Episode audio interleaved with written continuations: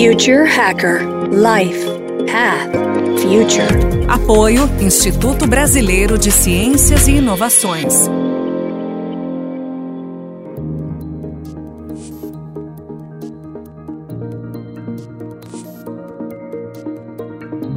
Olá pessoal, bem-vindo de volta ao Future Hacker. Temos aqui uh, o segundo bloco da entrevista com Pablo Brenner. Queria voltar um pouco no tempo, então nós vamos voltar para 1993, onde você ajudou na criação do protocolo de Wi-Fi em Israel. Como é que foi essa experiência?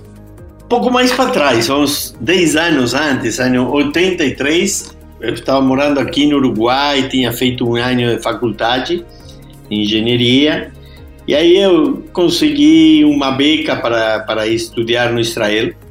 Aí eu estudei em Israel num, em uma instituição chamada, uma universidade chamada Technion, que é, o equivalente do MIT da Israel.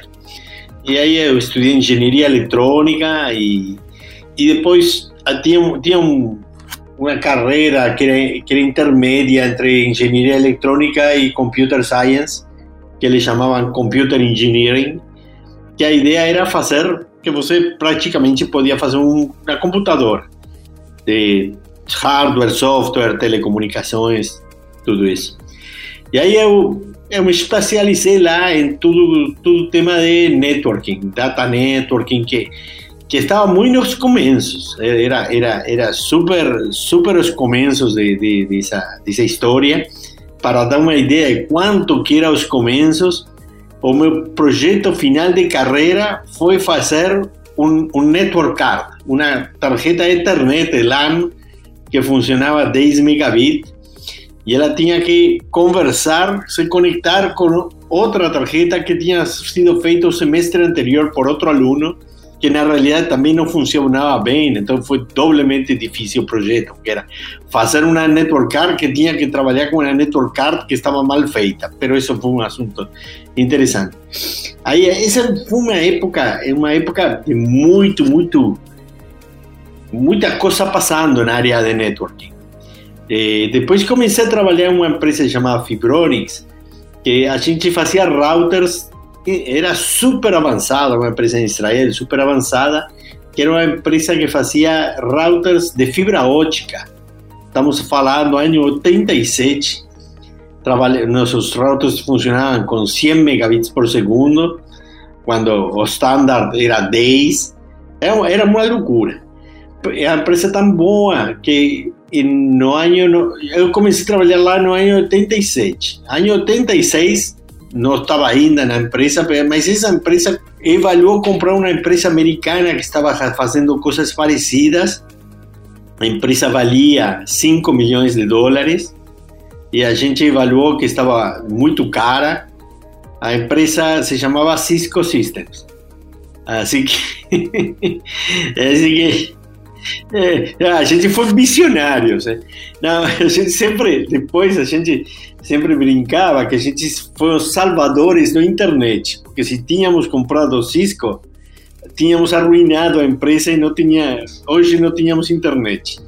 Era uma época, imagine, o Cisco System começando, muita, muita atividade, muita inovação, muita coisa. Aí eu trabalhei lá seis anos, comecei como o engenheiro super júnior que fazia os trabalhos que ninguém queria, mas consegui, fui avançando. E ano 93, 92, eu recebo um chamado de um cara de uma empresa que era concorrente nosso, que estava fazendo também routers e isso. E, ele me oferecia ser o número um de pesquisa e desenvolvimento da empresa. Eu era praticamente um menino, tinha 29 anos. Mas aí eu falei para ele, sabe o que? Eu não quero, eu, eu, quero fazer meu próprio startup. Aí eu falei para ele que não, não queria, sei lá. Três, quatro meses depois ele liga novamente. Eu falei, oh, porra, eu já falei para você que não quero. Ele falou, não, eu já consegui minha suplência né, no posto que eu tinha, mas você falou que queria fazer um startup, por que em vez de fazer seu startup você não vem no meu e a gente faz junto?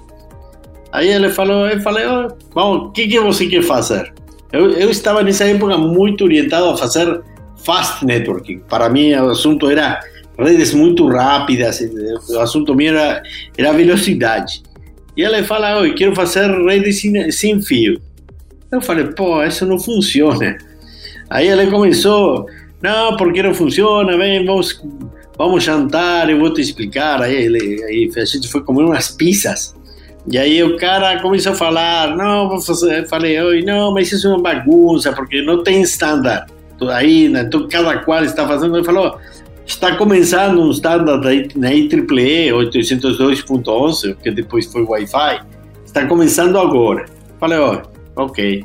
Aí eu falei, ah, e tem um tema também de, se você quer montar uma rede sem fio, você precisa pedir uma licença no ministério, era uma bagunça esse assunto. Ele falou, isso está cambiando, tem o FCC que está autorizando o que eles chamavam ISM, que é 2.4 GHz, 5.5 GHz, que vai ser habilitado para uso sem licença, unlicensed use.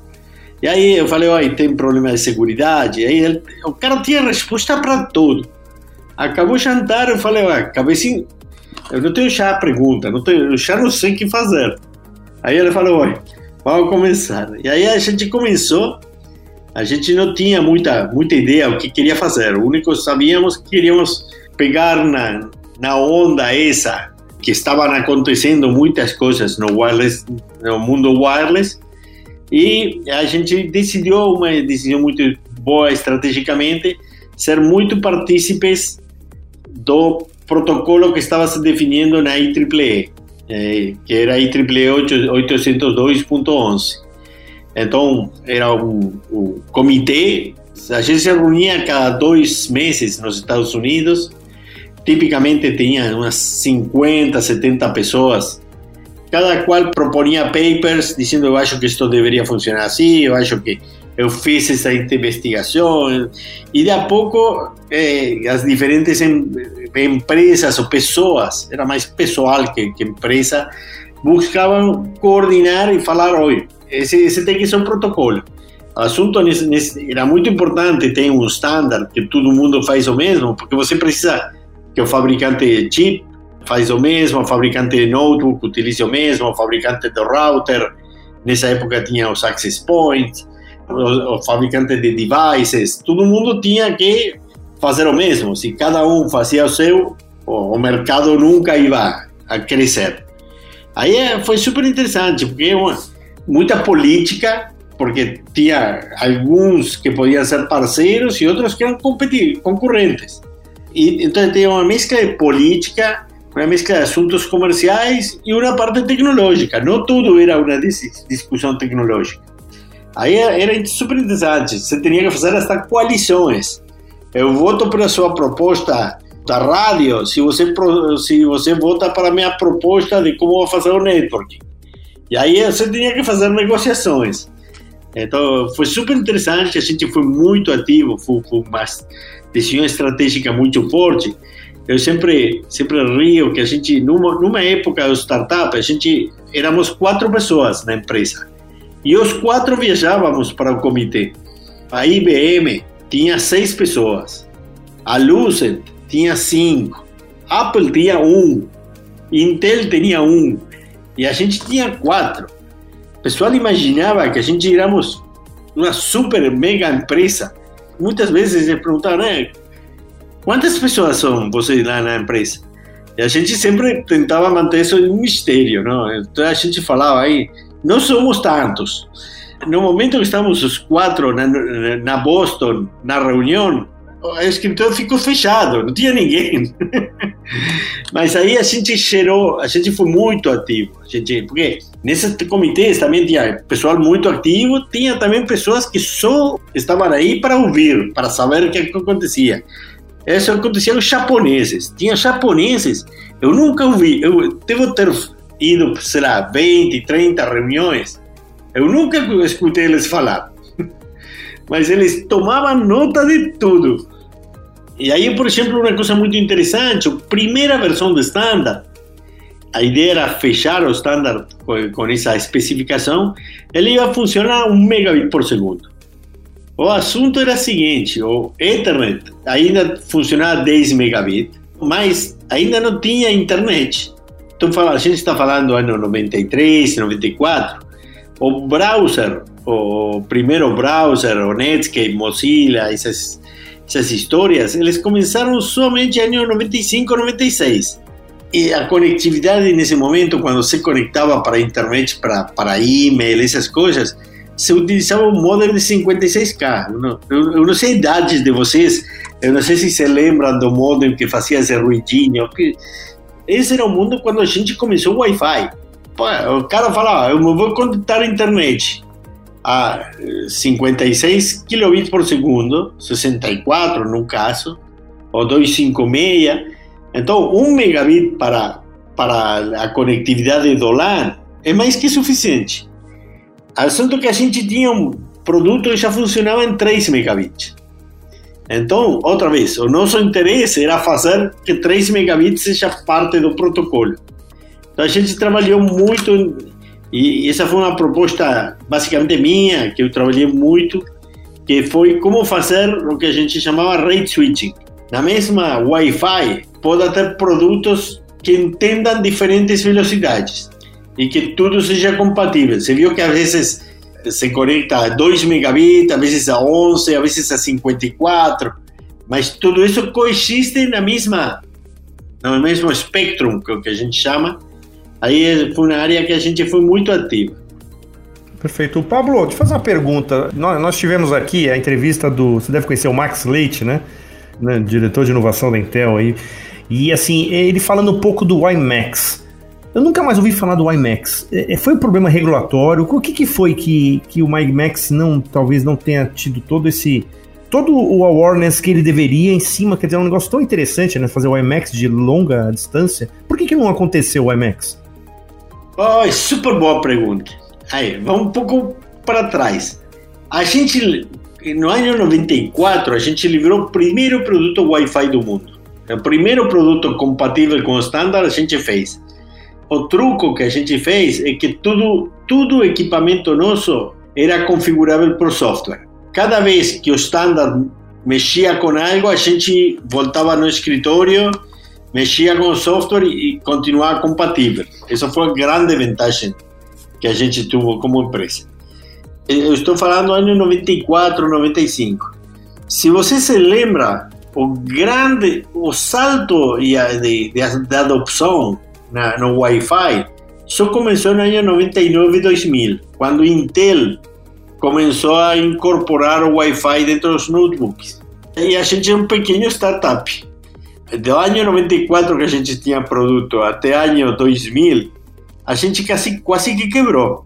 Não tinha muito mercado, só os clientes nossos eram só indústria muito grande, indústria pesada. A gente fez um super projeto no porto do, do Rotterdam, na Holanda. A gente fez eh, projetos para um banco na Inglaterra. Eh, os projetos eram projetos muito especiais e grandes, mas não era massivo.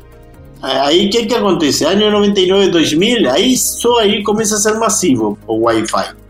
E aí, nesse momento, começaram a aparecer concorrentes que era muito mais, muito mais barato. O, o Wi-Fi se tornou commodity. Quando você tem uma indústria que se torna commodity, o cliente, quando vai comprar, ele procura comprar algo de uma marca que ele conhece ou pelo preço. Quando você vai para um Best Buy a comprar nos Estados Unidos, o que, que você procura? Oh, eu conheço essa marca, ou o preço é muito bom. Nosso produto era melhor, pero mais caro. Pero a gente não tinha muito marketing. Então, nosso produto estava em problemas. Para, para tomar um caso, a gente fazia um access point super bom, que a gente vendia por, por mil dólares promédio. O Linksys apareceu com um, com um router super bom também, e eles vendiam ele por 250 eles vendiam no mercado mais barato do que a gente conseguia fabricar. Aí então a gente falou, esse negócio a gente vai direito para quebra. Então a gente começou a fazer muito brainstorming e aí aconteceu uma coisa super interessante. Tem uma teoria que as grandes inovações não vêm das empresas, As grandes inovações vêm de usuários que utilizam de forma errônea os produtos.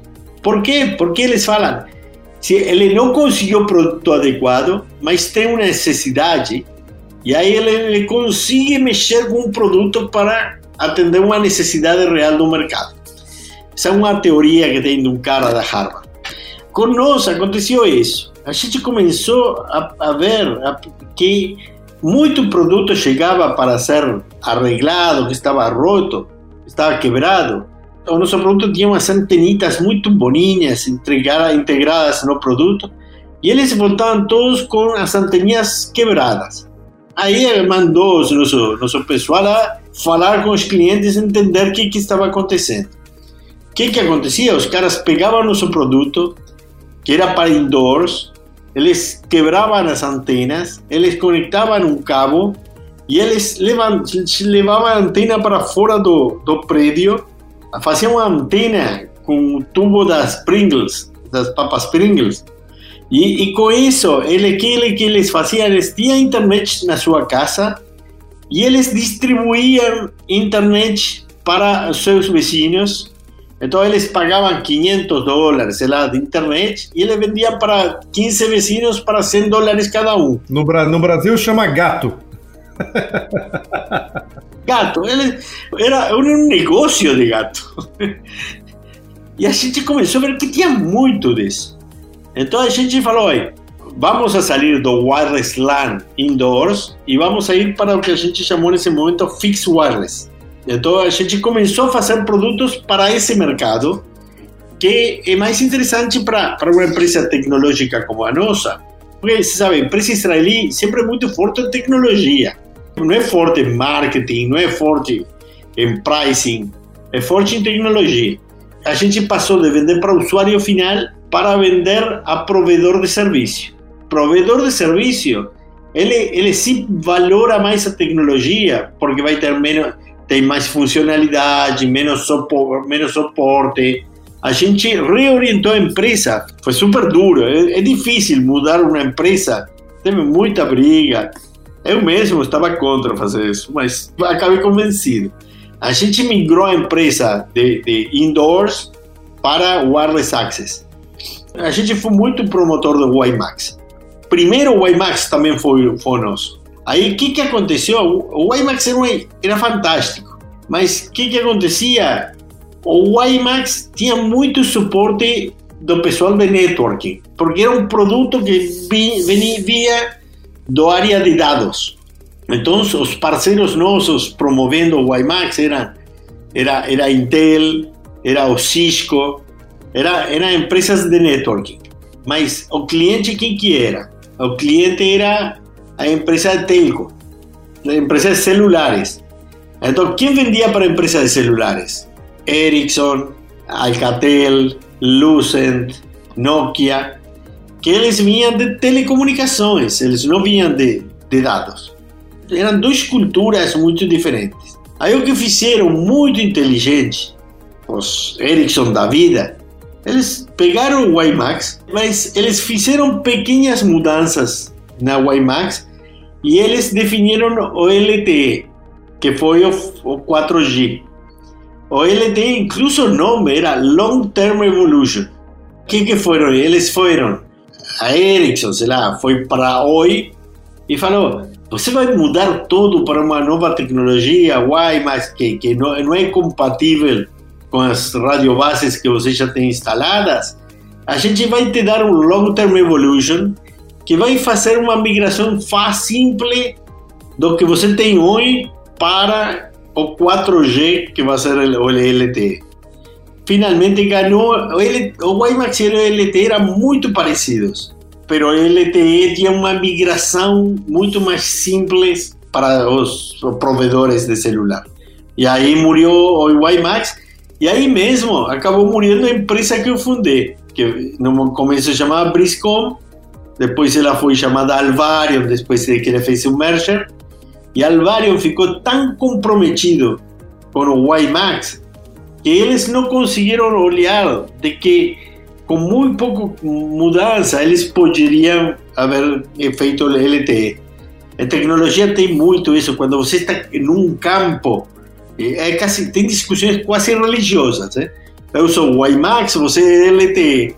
E aí o Alvario jogou forte no, no WiMAX, quando na realidade ele tinha que ser muito mais amplo e falar: se quer WiMAX, tem WiMAX, quer LTE, faz LTE. Perfeito, Pablo. É, pessoal, estamos aqui chegando ao final do segundo bloco, uma história maravilhosa aí da história, né? Uma história que a gente viva aqui, que a gente está vendo sobre o lançamento, né? De, de, como foi no bastidor, né? O lançamento do Wi-Fi, etc. Pessoal, a gente está indo agora para o terceiro e último bloco. Vamos focar mais um pouquinho mais em futuro agora, falar um pouco do 5G, da IoT, quer dizer, os grandes impactos, né? Dessas novas tecnologias. Logo mais, pessoal, mais o último, terceiro e último bloco com Pablo Brenner. Até mais, pessoal. Future Hacker Life Path Future. Apoio Instituto Brasileiro de Ciências e Inovações.